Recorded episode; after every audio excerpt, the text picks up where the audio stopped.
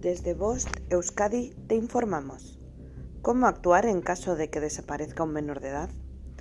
En primer lugar, es importante verificar con amistades la desaparición.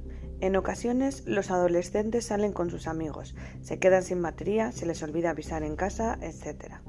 Una vez que tengamos claro que ha desaparecido porque no ha vuelto a casa y nadie sabe dónde se encuentra, se debe acudir a la comisaría más cercana y aportar los siguientes datos.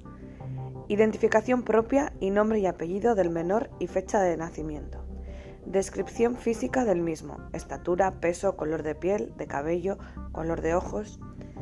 Detalles que permitan la identificación de la menor, gafas, aparatos de ortodoncia, tatuajes, ropa que llevaba y otros atributos físicos. Circunstancias de la desaparición. Descripción de los lugares que pudo haber frecuentado antes de desaparecer y de las personas con las que llegó a contactar los días previos.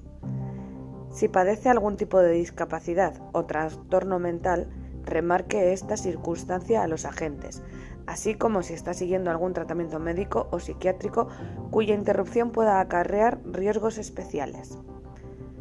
Cualquier circunstancia que hubiera podido provocar que el menor se marchara voluntariamente. Números de teléfono de los amigos de su hijo o hija, así como información relevante del uso que pueda hacer de las redes sociales. Una fotografía a color reciente.